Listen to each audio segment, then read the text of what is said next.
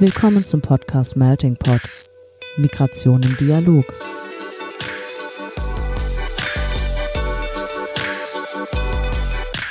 In diesem Podcast sprechen wir mit NachwuchswissenschaftlerInnen aus verschiedensten Fachgebieten, die zum Thema Migration forschen.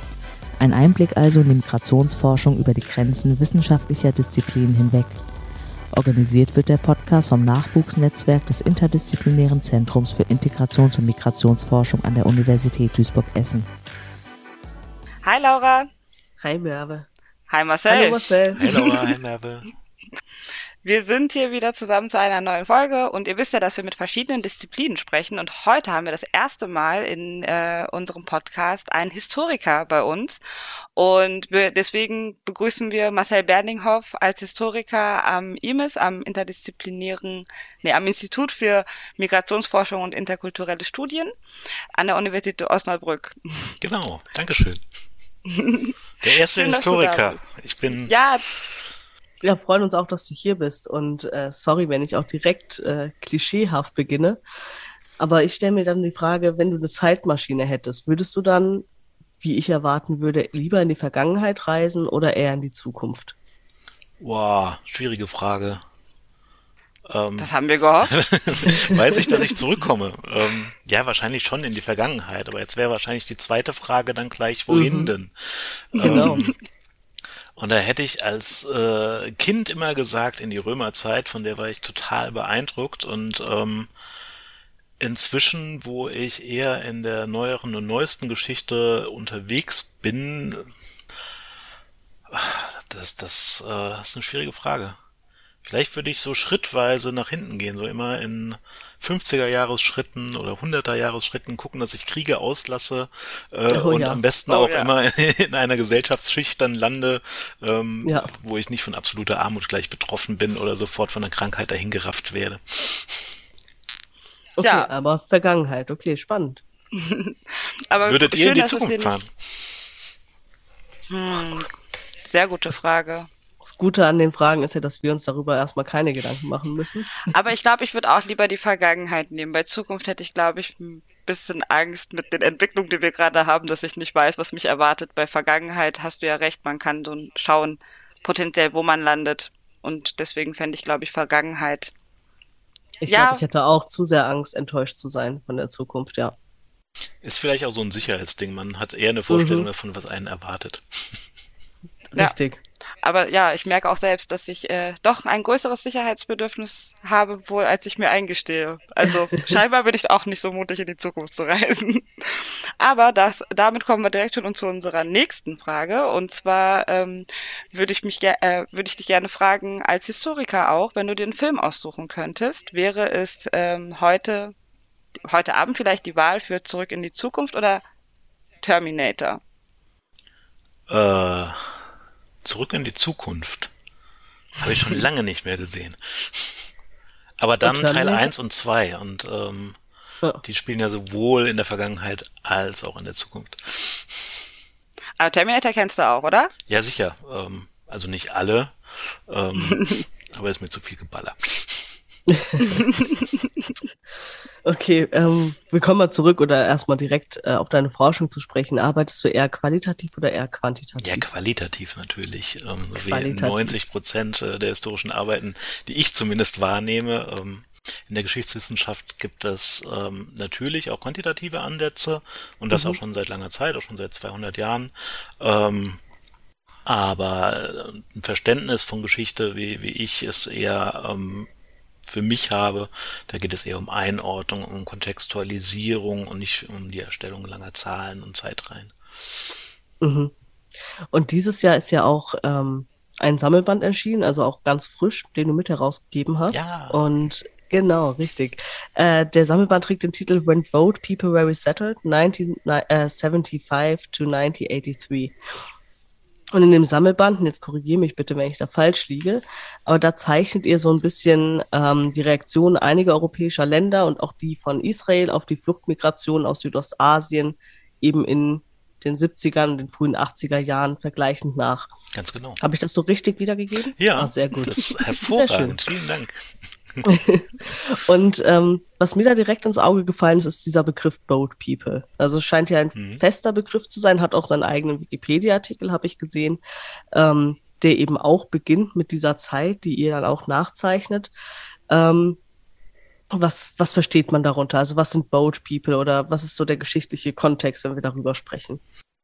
Boat People in dem Kontext, in dem wir jetzt sprechen, äh, bezeichnet Menschen, die über das Meer geflohen sind ähm, mhm. aus Vietnam. Äh, wir wissen ja, in, in 50er, 60er, 70er Jahren gab es lange Kriege nach der Unabhängigkeit äh, Vietnams. Ähm, der Staat hat sich geteilt, Nord gegen Süd und das alles in einem Kontext des Kalten Krieges, äh, von Postkolonialis äh, von Dekolonialisierung ähm, mhm.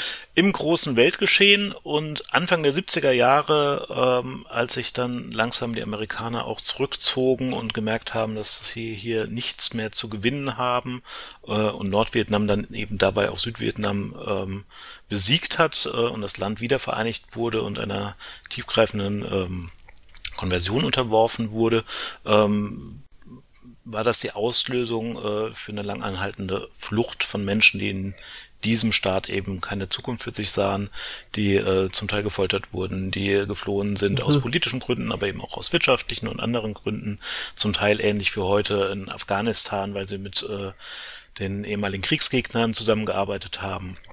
Ähm, und Derzeit sind etwa 1,3 Millionen Menschen Ende der 70er, Anfang der 80er Jahre aus Vietnam geflohen. Zum Teil mhm. über die Landesgrenzen natürlich, aber dann nicht nach China, sondern vor allem äh, nach Kambodscha und weiter nach Thailand, aber eben auch über das Meer. Ähm, und diese Flucht wurde medial ähm, begleitet zum Teil. Also sie hat äh, Bilder erzeugt, die in, im Fernsehen, in Zeitungen, mhm. in Zeitschriften ähm, wieder aufgetaucht sind, weltweit, oder zumindest in dem, was wir so im Blick haben weltweit, also in Australien, USA, Kanada und eben auch in Europa. Ähm, und geriet damit auch in den Blick ähm, des äh, Weltflüchtlingshilfswerk UNHCR. Ähm, mhm. Und äh, die Tatsache, dass diese Menschen eben mit kleinen Booten, mit Fischerbooten auf kleinen Schiffen ähm, aufs südchinesische Meer äh, gefahren sind, um von dort irgendwie in Sicherheit oder in Freiheit, je nach Perspektive zu kommen, ähm, hat ihnen den Namen Boat People gegeben, der später dann auch als Selbstbezeichnung äh, mitverwendet würde. Also wir reden über mhm. äh, flüchtende Menschen, ähm, die als Gruppe dieses Label bekommen und es dann später auch für sich nutzen. Mhm. Und du hast in dem Sammelband auch einen eigenen Beitrag ähm, und du schaust dir dann den Fall Deutschland an und hast diesen Fall aufgearbeitet und da der, das Kapitel trägt de, den Titel The Unlikely Reception of Indo-Chinese Boat People in Germany. Warum, warum unlikely? Also was war so das Ungewöhnliche oder das Unwahrscheinliche, was du da herausgearbeitet hast? Ja, wenn man sich ähm, Migrationspolitik und Diskurse um Migration in der Bundesrepublik, also ich, ich rede ja über damals noch Westdeutschland äh, vor allen Dingen, mhm. ähm, anguckt in, in den 70er, 80er Jahren, da ähm, haben wir eigentlich einen Trend, der genau in die entgegengesetzte Richtung geht. Ähm, mhm. Wir haben als sehr sichtbare und auch breit diskutierte Migrationsbewegung ja die sogenannte Gastarbeiteranwerbung in den 60er Jahren. Ähm, mhm. Hatten wir jetzt gerade auch ähm, das Jubiläum des Anwerbeabkommens genau. äh, mit der Türkei. Ähm, mhm. Und Anfang der 70er Jahre wird das gestoppt. 1973 gibt es den sogenannten Anwerbestopp. Dann ähm, gibt es eben keine staatlich organisierte Vermittlung mehr ähm, von Arbeitskräften aus den Anwerbestaaten. Migration findet natürlich trotzdem weiter statt, ähm, aber der öffentliche Diskurs und die Erwartung der Politik und der Medien und der Gesellschaft ist, naja, wir ähm, stoppen jetzt die Einwanderung. Und mhm. ähm, immer wenn dann bemerkt wurde, Migration geht auch weiter, erschwert und verlangsamt, aber natürlich auch weiter ähm, aufgrund von Rechten, aufgrund von ähm, Entwicklung in Deutschland als auch oder in der Bundesrepublik als auch äh, darüber hinaus, ähm, geht einher mit einer Verschärfung von politischen Maßnahmen. Ähm, das geht dann auch über von der Arbeitsmigration auf Fluchtmigration. Das Asylrecht wird zwischen 75 und ich glaube 85 13 Mal verschärft. Nagelt mich nicht auf die 13 Mal fest, ähm, aber nicht, dass jedes Mal das äh, Asylrecht geändert würde, sondern eben ähm, die Regularien auf administrativer Ebene. Ähm, dann dürfen ähm, Menschen, die um Asyl äh, bitten, mal arbeiten, mal dürfen sie es nicht, äh, mhm. mal dürfen sie Familienangehörige nachholen, mal nicht, mal müssen sie in ähm, festen Unterkünften leben, mal nicht, mal ist ihre Bewegungsfreiheit eingeschränkt, mal nicht. Das ändert sich immer wieder. Ähm, und dahinter läuft die ganze Zeit der Diskurs um eine Abschaffung des Asylrechts, so wie es im Grundgesetz steht. Ähm, weil eben gesagt wird, ähm, Deutschland könne nicht äh, dass äh, alle beladenen und mühseligen der Erde aufnehmen, mhm. äh, die so die Annahme hinter dem Argument, ja alle nach Deutschland kommen wollten. Wir wissen ja, dass das äh, nicht stimmt und eigentlich Quatsch ist. Aber in dieser ganzen Diskussion, ähm, in der auch gesellschaftspolitisch ähm, immer wieder skandalisiert wird, äh, die soziale Lage ähm, von ähm, Einwandererfamilien, die dann insbesondere ähm, auf die größte Gruppe, auf die größte nationale Gruppe ähm, von Türkinnen und Türken oder heute wird man türkeistämmigen Menschen ähm, sagen, ähm, fokussieren. Dann gibt es äh, das mediale Ausländerproblem, äh, das wird zum Türkenproblem.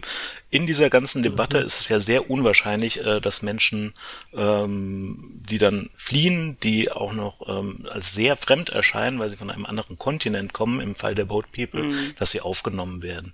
Und das ist aber etwas, was wir tatsächlich feststellen Anfang der 80er Jahre oder seit den späten 70er Jahren ähm, dass es hier eine große ähm, Aufnahmebereitschaft, einen großen gesellschaftlichen Druck auch auf Politik für weitere Öffnungen gibt, ähm, die ich sozusagen ähm, vergleichen würde mit dem, was man später als Willkommenskultur ähm, bezeichnen kann. Mhm. Also eine Art Willkommenskultur ähm, avant la lettre, bevor das eigentliche Wort schon da ist. Wurden denn dann auch ähm, Geflüchtete aufgenommen in Deutschland? Oder war das eher so die gesellschaftliche ähm, Aufnahmebereitschaft oder Willkommenskultur? Nee, tatsächlich wurden auch Menschen aufgenommen ähm, mhm. und ähm, das vor allem im Rahmen ähm, von Resettlement-Programmen. Also ich hatte ja erwähnt, UNHCR hat sich äh, um einen Teil dieser Menschen, die ihre Flucht überlebt haben, und das äh, sind mhm. leider nicht äh, unbedingt der größte Teil gewesen. Man weiß natürlich nicht, wie viele Menschen ertrunken sind oder bei Piraten und Griffen ums Leben gekommen sind.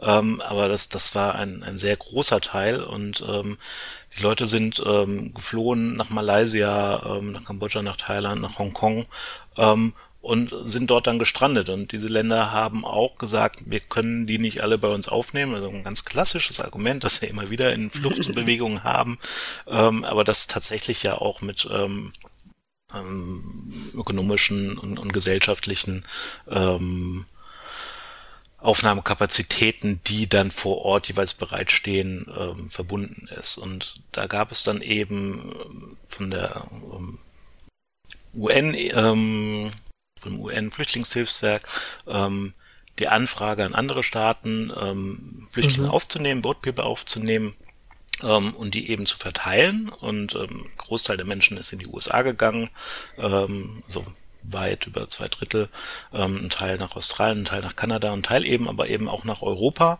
Ähm, und im deutschen Fall ist es so, dass es von den rechtlichen Bedingungen ähm, mit Aufgabe der Bundesländer war, dass sie sagen konnten, wir nehmen hier 300 Leute auf, wir okay. nehmen hier 500 Leute auf und dann konnte die Bundesregierung ähm, das organisieren und zum Teil versucht auch ko zu koordinieren. Ähm, mhm.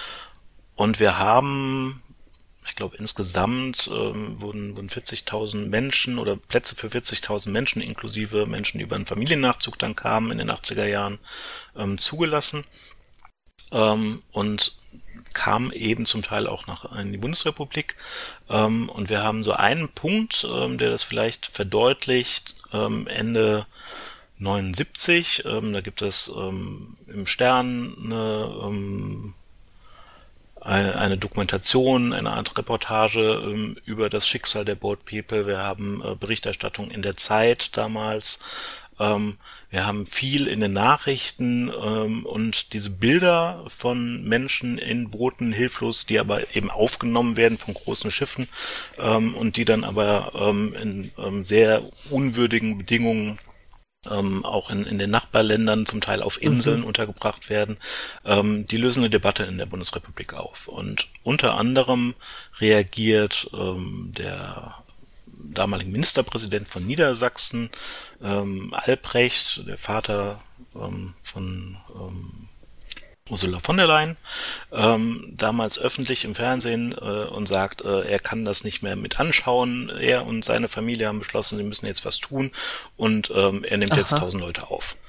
Ähm, damit hat er natürlich medial und politisch erstmal einen sehr, sehr großen Punkt gemacht, unabhängig davon, dass er damit natürlich auch Menschen geholfen hat. Ähm, der sorgt eben dafür, dass äh, Flüge nach Hannover organisiert werden, ähm, dass Menschen in den Flüchtlingslagern ausgesucht werden, ähm, um eben in die Bundesrepublik zu kommen, dass die erstmal im Grenzdurchgangslager Friedland damals noch, ähm, das eben für andere Flüchtlingsgruppen mal gebaut wurde, ähm, eine Erstversorgung erhalten und dann eben in Niedersachsen auch kommunal untergebracht werden. Und die Landesregierung mhm. zahlt dafür. Ähm, damit setzt er die Bundesregierung unter Druck. Ernst Albrecht ist ja, ähm, CDU-Ministerpräsident ähm, gewesen. Die Bundesregierung war damals sozialliberal. Ähm, er macht sich bei seinen ähm, Ministerpräsidentenkollegen, äh, damals sind es ja alles nur Männer, äh, sehr unbeliebt, weil die sagen, wir haben doch am Vormittag noch darüber gesprochen, dass wir nicht so viele aufnehmen und aber jeder so seinen Teil und dann geht er nach vorne und, und stellt sich medial als der große ähm, Boat People ähm, Aufnehmende da. Ähm, mhm. Das ist das eine. Ähm, zum anderen ähm, gibt es auch ähm, zivilgesellschaftliche Aktionen. Ähm, ganz bekannt ist äh, der Verein Cap Anamur von ähm, Rupert Neudeck, ähm, die Spenden sammeln, um ein eigenes Rettungsschiff ins südchinesische Meer zu schicken. Ähm, weitere Aktionen gibt es unter anderem auch in der Zeit, über die ich schon gesprochen hatte. Ganz kurz, war das eine europaweite Aktion oder Organisation oder ist das eine Organisation, die eben nur in Deutschland dann aktiv war? Das war eine Organisation, die erstmal nur in Deutschland aktiv mhm. war, die aber ähm, als Vorbild hatte eine französische Organisation, die okay. sich mhm. nannte Bateau pour le Vietnam und äh, die eben Ähnliches gemacht haben mhm. aufgrund äh, von Spenden ein Rettungsschiff äh, dorthin geschickt haben und dabei, ähm, das ist kulturhistorisch ganz interessant, ähm, vor allem von Intellektuellen unterstützt wurden, die dafür stark geworben haben und dabei ihre eigenen ideologischen Grenzen überwunden haben. Also wir sind in den 70er Jahren natürlich in einer Zeit, die ähm, politisch, ideologisch ähm, die Nähe zu Kommunismus, die Ferne zu Kommunismus ähm, eine große Rolle spielt. Mhm. Gerade auch in Frankreich nochmal ganz anders diskutiert als in der Bundesrepublik. Ähm, und in dieser Initiative ähm, schließen sich eben Menschen zusammen, die vorher nicht in Frieden miteinander geredet hätten, aber die sagen, hier ähm, können wir, hier müssen wir helfen, hier müssen wir Menschenrechte schützen, hier müssen wir unserer französischen Verantwortung für die ehemalige Kolonie entsprechen äh, und entsprechend handeln. Mhm. Und, und dieses Vorbild kommt dann mit äh, nach Deutschland. Heinrich Böll ähm, engagiert sich da auch sehr stark für. Ähm, Robert Neudeck ist eigentlich Journalist beim WDR oder für den WDR und äh, kann da eben seine Pressekontakte nutzen. Ähm, und das ist ähm, auch noch bis in die 90er Jahren, Jahre ein Verein oder eigentlich auch noch bis in die Nullerjahre, ähm, der sehr aktiv ist ähm, in der Seenotrettung und ähm, auch als Menschenrechtsorganisation. Mhm. Und du hast eben auch gesagt, also diese, diese Bilder, die damals auch über die, durch die Welt gingen, die eben dann auch so die Diskurse geprägt haben in den verschiedenen Gesellschaften und in, auch in den Ländern. Wenn ich jetzt so an die Fluchtmigration in Richtung Europa ab 2015 denke, da haben wir ja auch viele eindrückliche und auch kaum auszuhaltende Bilder, die wir da sehen. Ähm, können da Parallelen gezogen werden? Also du als Historiker zieht ihr Parallelen, wenn ihr euch die Zeit, diese Zeit anguckt, wie ähm, die europäischen Länder eben auf diese Fluchtmigration reagiert haben und dann wie die europäischen Länder heute auf die Fluchtmigration oder damals 2015 auf die Fluchtmigration reagieren oder ähm, hm. können Lehren überhaupt daraus, oder noch einen Schritt weiter, das ist ja vielleicht, können Lehren daraus gezogen werden, aber bleiben wir jetzt noch bei den Parallelen, bevor wir zu den Lehren kommen. Gerne. Ähm, ja, Parallelen. Ähm, sagen wir mal Vergleich. Ähm, mhm. es, es, bietet sich an, den Vergleich zu ziehen, wenn man ähnliche ähm, äh, Gegebenheiten hat, die die sich gleichen, die sich ähneln, ähm, zu schauen, okay, was, was ist denn da gleich, was ist anders, gibt es Parallelen, wie tief gehen die, auf welcher Ebene schauen wir uns die an. Ähm, und ähm, das passiert tatsächlich ähm, im, im zeitlichen Vergleich in der historischen Forschung ganz aktuell. Ähm, demnächst kommt raus ein Buch meiner Kollegin ähm, Lisa Weimar, die sich eben diese mediale Repräsentation, Darstellung, das Bild äh, des Flüchtlings, ähm, mhm. also erstmal männlich konnotiert, aber natürlich ähm, auf Frauen, auf Kinder, auf Alter, auf Junge bezogen, ähm, anschaut, wie sich das wandelt im historischen ähm, Verlauf. Die, schaut sich die 60er Jahre an, 70er, 80er und ich glaube, geht bis in die 90er Jahre und, und kann da eben Entwicklungen zeigen, ähm, auch äh, Parallelen zeigen, auch zeigen, was sich verändert ähm, und welche Auswirkungen das dann eben auch ähm, auf den politischen Diskurs hat. Ähm, was ganz ähnliches, äh, jetzt nicht im Bildhaften, sondern ähm, im Schreiben, im Reden über äh, Geflüchtete, äh, macht Nadine Süller ähm, in ihrer Dissertation, ähm, die demnächst abgeschlossen wird, die eben auch schaut, okay, wie wird denn äh, in Zeitungen in den 70er, 80er Jahren über Flüchtlinge berichtet, ähm, wie verschiebt sich der Diskurs ähm, auch im Parlament. Mhm. Ähm, also das, das wird durchaus verglichen. Ähm, jetzt Bilder über Flüchtende, die übers Meer kommen, ähm, gibt es auch äh, Kollegen und Kolleginnen, die sich mit diesen Fragen auseinandersetzen. Da gibt es auch eine ganz spannende Diskussion ähm, mit der These, dass das ja alles Boat Migrants wären ähm, und dass die alle was gemeinsam hätten, jetzt sowohl äh, Menschen, die in den 70er Jahren aus Vietnam flüchten, als auch Menschen, die ähm, in den frühen 90er Jahren aus Albanien nach Italien kommen. Da haben wir auch mhm. diese ähm, sehr ikonischen Bilder von sehr vollen ähm, Booten, die in Bari anlanden. Gemeinsam mit der Diskussion über ähm, Flüchtlinge aus dem Ostblock in den 40er Jahren oder aus äh, äh, dem nationalsozialistisch beherrschten Europa in, in den 30er Jahren oder auch davor Menschen, die dann nach Skandinavien mit Booten kommen oder die sich dann in Kanada ansiedeln und die sich auch als Boat Migrants sehen, weil sie eben mit dem Boot gereist sind. Ich bin allerdings etwas skeptisch, ob äh, mhm. das tatsächlich so tragend ist. Ähm, aber es gibt diese Diskussion, es gibt diese Vergleiche und ähm, man kann ja auch in Vergleichen zu dem Schluss kommen, dass das ähm, vielleicht für bestimmte Fragestellungen sehr sinnvoll ist, aber grundsätzlich nicht alles erklären kann. Hast du auch als Historiker vielleicht auch das Gefühl, so, boah, ständig grüßt das Murmeltier, alles kommt irgendwie wieder, so, wie ist das, äh, wenn du so Gegenwartssachen auch mit beobachtest? Ähm, der, der große Vorteil ist ja zu wissen, dass es nicht immer der gleiche Tag und immer wieder das gleiche ist, wo sich nur ganz wenig dran ändert, sondern ähm, es, es gibt immer wieder Erinnerungen an ähm, Dinge, die schon mal passiert sind, an äh, Entwicklungen, an Perspektiven, äh, die man auch in der Vergangenheit schon mal aufgefasst, aufgenommen hat.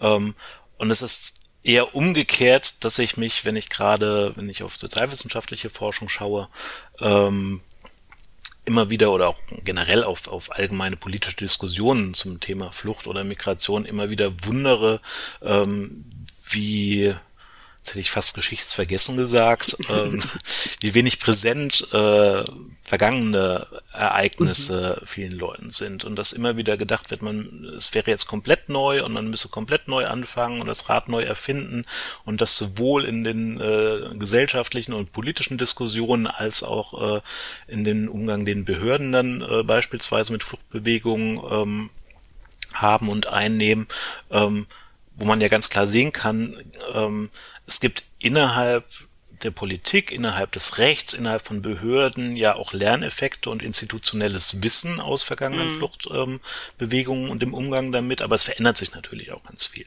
Mhm. Ähm, und damit ist es nicht so, täglich grüßt das Murmeltier und es, äh, es, Geschichte wiederholt sich ja auch nicht.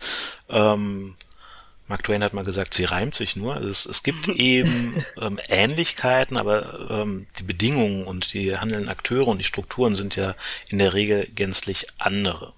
Ähm, und gleichzeitig ist es, glaube ich, immer hilfreich, äh, wenn man dann als Historikerin, als Historiker diesen Blick zurück auch hat und Vergleiche anstellen kann ähm, und dabei vielleicht dann auch besser erkennen kann, was passiert eigentlich gerade und ähm, warum passiert das so und vielleicht nicht ganz anders. Also Beispiel der letzten äh, Jahre, ähm, als die große Fluchtbewegung nach Europa und insbesondere auch nach Deutschland 2013, 14, 15 war, ähm, war ganz viel die Rede von, ähm, das werden jetzt immer mehr und mhm. das sind so viel hatten wir noch nie ähm, und damit werden wir nicht umgehen können. Wer immer dann dieses Wir ist, aber als gedachte deutsche Gesellschaft. Mhm. Ähm, und dabei hätte ja ein Blick zurück in die ähm, frühen 90er Jahre gezeigt, als äh, Deutschland, das damals schon wiedervereinigte Deutschland, ähm, doch äh, im großen Umfang Menschen aufgenommen hat, die beispielsweise ähm, vor den Bürgerkriegen in, in Jugoslawien geflohen sind. Ähm, wenn man weiter zurückgeht in, in die frühe Nachkriegszeit, äh, wo man sieht, ähm, dass da 60 Millionen Menschen unterwegs sind, zum Teil auf der Flucht, zum Teil auf Resettlement, zum Teil auf dem Weg nach Hause, ähm, nach einem umfangreichen Gewaltmigrationsprozessen während des Krieges, vor des Krieges, äh, vor dem Krieg ähm, da, da waren viel, viel mehr Menschen unterwegs, das, das ist vergessen. Ähm, auch der Umgang mit Geflüchteten ähm, in, in rechtlicher, politischer ähm, Hinsicht ähm, lohnt sich immer wieder zu schauen, woher kommen denn eigentlich die Logiken, nach denen wir mit ihnen umgehen. Also beispielsweise internationales Fluchtregime, äh, die Genfer Flüchtlingskonvention, die ist ja in einem ähm, ganz äh, konkreten historischen äh, Prozess entstanden, im Umfeld entstanden, nach dem Ende des Zweiten Weltkrieges, aber auf äh, aufbauend auf Vorläufern ähm, der Zwischenkriegszeit. Und die Logiken und die Sichtweisen und die Perspektiven der damaligen Zeit sind natürlich in, in dieses rechtliche ähm, Papier eingeflossen, das noch heute die Grundlage des internationalen Fluchtregimes ist, ähm, wo wir heute ganz andere ähm, Bedingungen, ganz andere Kontexte haben. Und insofern, ähm, ja, lohnt sich dieser historische Blick zurück immer sehr. Als Gegenwartsforscherin würde ich mich aber auch dafür interessieren, also wie, wie macht ihr das? Also wenn ihr euch historische Sachen anschaut, das, die liegen ja teilweise so weit in der Vergangenheit. Ähm, wo geht ihr hin? Also bei mir hilft Google und diverse verschiedene Datenbanken, aber wie macht, wie arbeitet ihr, wenn ihr historisch arbeitet? Naja, Google führt einen dann äh, zunächst mal wahrscheinlich zu Wikipedia. ähm, und äh, dann kann man, wenn es ein guter Artikel ist, von dort aus auch weiter gucken auf Literatur. Das heißt, natürlich ist erstmal der, der Blick äh, immer in die Forschung, was gibt es denn schon? Und auch dafür kann ich Datenbanken nutzen, ähm, um eine Literaturrecherche zu machen. Das ähm, ist natürlich inzwischen auch äh, für die historische Forschung ähm, sehr gut ausgebaut. Ähm, Wobei auch gedruckte Bücher, ähm, die dann nicht alle digitalisiert sind äh, für historische Fragestellungen, ähm, eine deutlich größere Rolle noch spielen als in, in anderen gegenwartsbezogenen Disziplinen, wo ganz viel online passiert. Ähm, historische Forschung ganz klassisch ähm, nutzt Archive. Ähm, und klassisch heißt dann mit klassischen äh, politikgeschichtlichen Fragestellungen. Mhm. Ansonsten hängt es natürlich sehr davon ab, was ich als Historikerin, als Historiker erforschen möchte. Äh, geht es mir ähm, um politische Entwicklungen, gesellschaftliche Entwicklungen, geht es mir um handelnde Personen, muss ich mit Nachlässen arbeiten, bin ich in einer Epoche unterwegs, wo ich noch Zeitzeugen habe, also sprich der Zeitgeschichte, wo ich Menschen noch fragen kann, aber natürlich deren Antworten dann einordnen kann, denn äh, heute erinnern sich Menschen ja ganz anders an das, was sie vor 30, 40, 60 Jahren gemacht haben, als sie es damals getan haben.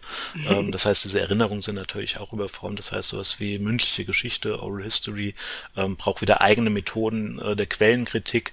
Ähm, mit denen dieses Wissen dann eingeordnet und, und sortiert und kontextualisiert werden kann. Du hast jetzt auch gesagt 30, 40, 50, 60 Jahre zurück. Als Politikwissenschaftlerin habe ich mal gehört, dass es so eine Daumenregel gibt, äh, so 30 Jahre müssen Sachen in der Vergangenheit liegen, damit man irgendwie so historisch arbeitet. Wie ist es bei euch? Habt ihr da so eine feste Daumenregel? Wie weit, also wie jung dürfen Ereignisse sein, damit ihr euch anschauen könnt?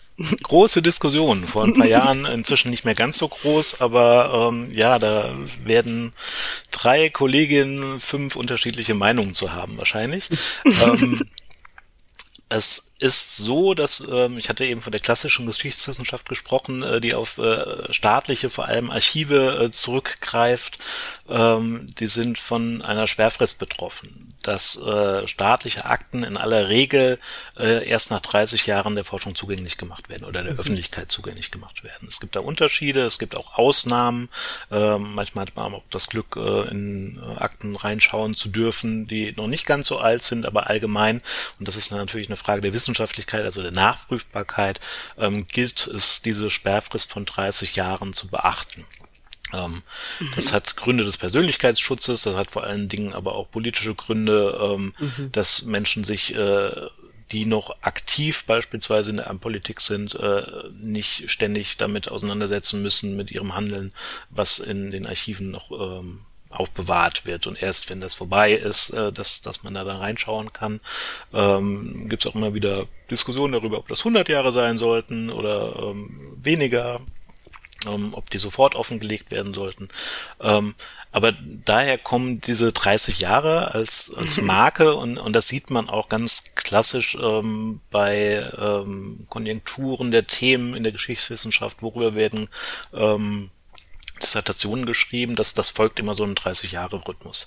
Also als ich Anfang ähm, oder Mitte der Nullerjahre angefangen habe, damals über Anwerbestopp zu forschen, äh, da war das ganz klassisch, weil es halt frisch war. Man konnte da sehr gut auf, auf die ganzen Akten der 70er Jahre zugreifen, aber die, die späten 80er hätte ich eben im Bundesarchiv mir noch nicht angucken können, weil das mhm. noch nicht lange genug ja. hier war. Ja, was ich äh, super spannend finde, du hast gerade gesagt, Geschichte wiederholt sich nicht. Ähm, für eure Forschung als GeschichtswissenschaftlerInnen? Spielt die, habt ihr auch irgendeinen Bezug zur Zukunft? Also, oder spielt die Zukunft irgendeine Rolle bei eurer Forschung oder kommt die so gar nicht drinne vor? Es ist natürlich als Historiker für mich ähm, auch immer schwierig, wenn ich beispielsweise wieder mal in einem Interview, weil gerade was passiert ist, Prognosen abgeben soll. Mhm. Also wenn, wenn ich zu äh, migrationsbezogenen Fragen interviewt werde von Medienvertreterinnen, Vertretern, ähm, dann, dann soll ich eine Prognose abgeben und ähm, dann kann ich halt auch immer nur sagen, naja, als Historiker gucke ich in die Vergangenheit, ähm, als äh, politisch interessierter Mensch könnte ich jetzt oder als Bürger, wie es dann schön heißt, ähm, kann ich das und das vermuten oder äh, fände das und das ähm, wahrscheinlicher. Ähm, aber mhm. aus der Disziplin heraus gucken wir natürlich in die Vergangenheit. Mhm. Also, aber die Geschichte, kann die Geschichte jetzt auch eine Orientierung für die Zukunft bieten? Ja, sicherlich. Ähm, ich denke, wenn man historische Kenntnisse hat, historisches Bewusstsein hat, ähm, dann sieht man ja auch, ähm, was in der Vergangenheit äh, aus der eigenen Sicht äh, gut gelaufen ist, was weniger gut mhm. gelaufen ist ähm, und sich daraus halt Normen entwickeln, ähm, anhand derer man sein gegenwärtiges Handeln ausrichtet und damit auch äh, um sein zukünftiges Handeln was man dann mit auf den Weg geben kann. Also ähm, wieder ein klassisch politisches Beispiel, äh, wenn wir das Grundgesetz der Bundesrepublik Deutschland nehmen, dann ist das ja der Ausfluss von äh, historischem Lernen, äh, zu sagen, mhm. naja, ähm, die, die Regeln, die wir bisher hatten, die ähm, haben uns und vielen anderen vor allen Dingen nicht gut getan. Äh, vielleicht sollten wir die ändern. Und das ist ja aus einem historischen Bewusstsein heraus entstanden mhm. oder aus einer unmittelbaren historischen Erfahrung auch. Eine Frage hätte ich noch. Wie viel Zeit verbringt ein Historiker in verstaubten Archiven? Also das war auf jeden Fall meine Vorstellung bisher von ja. Historikern und Historikerinnen ähm, und äh, mit dir ist es ja schon viel lebendiger geworden. Wie, wie gesagt, das, das hängt natürlich davon ab, mit welchen Themen sich äh, die Kolleginnen und Kollegen auseinandersetzen und äh, manche werden niemals in verstaubte Archive gehen äh, und, und andere mhm. sehr viel Zeit, ähm, gerade und also umso verstaubter, je, je länger die Epoche äh, zurückliegt, mit der sie sich beschäftigen. Wobei auch das nicht ganz stimmt, äh, weil natürlich Mensch, Ur-, Ur und Frühgeschichtler ähm, nicht unbedingt unbedingt in Archiven rumsitzen. Ähm, aber gerade dann so ab Mittelalter, ab Frühneuzeit, ähm, da gibt es viel Staub und ich muss immer daran denken, als ich äh, für meine Dissertation äh, damals unter anderem im Bundesarchiv in Bonn saß, äh, hohe Heuschnupfenzeit, gleichzeitig der Staub aus den oh Akten oh von vor 40 Jahren. Ähm, das, das hat man Schleimhäuten gar nicht gut getan und die ganze Zeit mit Tränen in den Augen da gesessen, aber es war so spannend, ich konnte da nicht weg.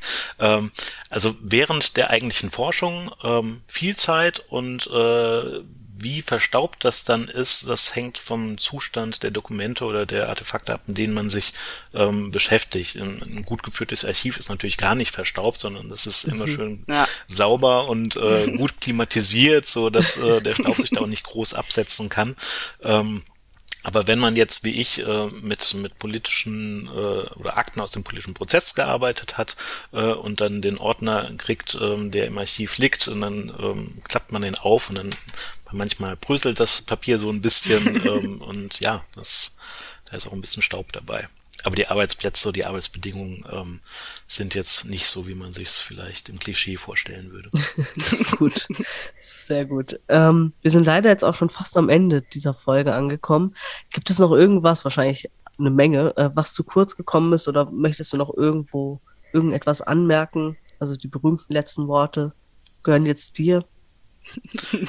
Wieder eine große Verantwortung als erster Historiker im Melting Pot. Ähm, ähm, vielleicht als, als, nein, nein, eigentlich nicht. Ich, wenn, wenn ich jetzt anfange, dann bin ich nicht in zwei Minuten fertig, dann gehen es um weitere 20 Minuten. ähm, vielleicht ist es ist ganz spannend ähm, mit, mit dem Namen eures Podcasts, ähm, bei dem ich sofort mhm. äh, auch, als ich das erzählte, ähm, dass ich eingeladen bin, so Melting Pot, wie, wie kann man nur aus einer ähm, historischen Migrationsperspektive, ist das natürlich ein hochproblematischer ähm, Begriff aus der amerikanischen ähm, Einwanderungsgeschichte. Ähm, aber mit der regionalen Einbindung eurer Institutionen ähm, und ähm, Für die, die den Irritationen, die das einherbringt, mit sich einherbringt, ähm, ist es natürlich sehr, sehr gut, wenn man sofort darüber reden kann. Ähm, was ist eigentlich der Melting Pot? Schön, dass das auch jemand äh, verstanden hat, die Anspielung. Also freut mich. Dafür muss man auf jeden Fall Geschichte studiert haben. Vielleicht. Gut, ja, dann bedanken wir uns auf jeden Fall, dass du hier bist. Ja, ähm, vielen Dank oder für dass die Einladung. du hier warst. Ja, sehr gerne. Ähm, gerne auch wieder. Also die, die nächsten, also das, was du jetzt gerade alles noch anbringen wolltest, da finden wir bestimmt mal zu anderer Zeit noch Gelegenheit, darauf einzugehen. Ansonsten für heute bedanke ich mich erstmal, dass du unser Gast warst. Ich bedanke mich auch bei Merve. Danke, Marcel. Danke, Laura. Und dann hören wir uns zum 15. des nächsten Monats wieder mit der nächsten Folge. Und bis dahin verbleiben wir und sagen Tschüss. Tschüss. Tschüss. Danke. Das war's mit dieser Ausgabe des Podcasts Melting Pot. Migration im Dialog. Für mehr Informationen über die Arbeit unseres Netzwerkes und für Updates zum Podcast findet ihr uns auf Twitter unter @incentim. Vielen Dank fürs Zuhören und bis zum nächsten Mal.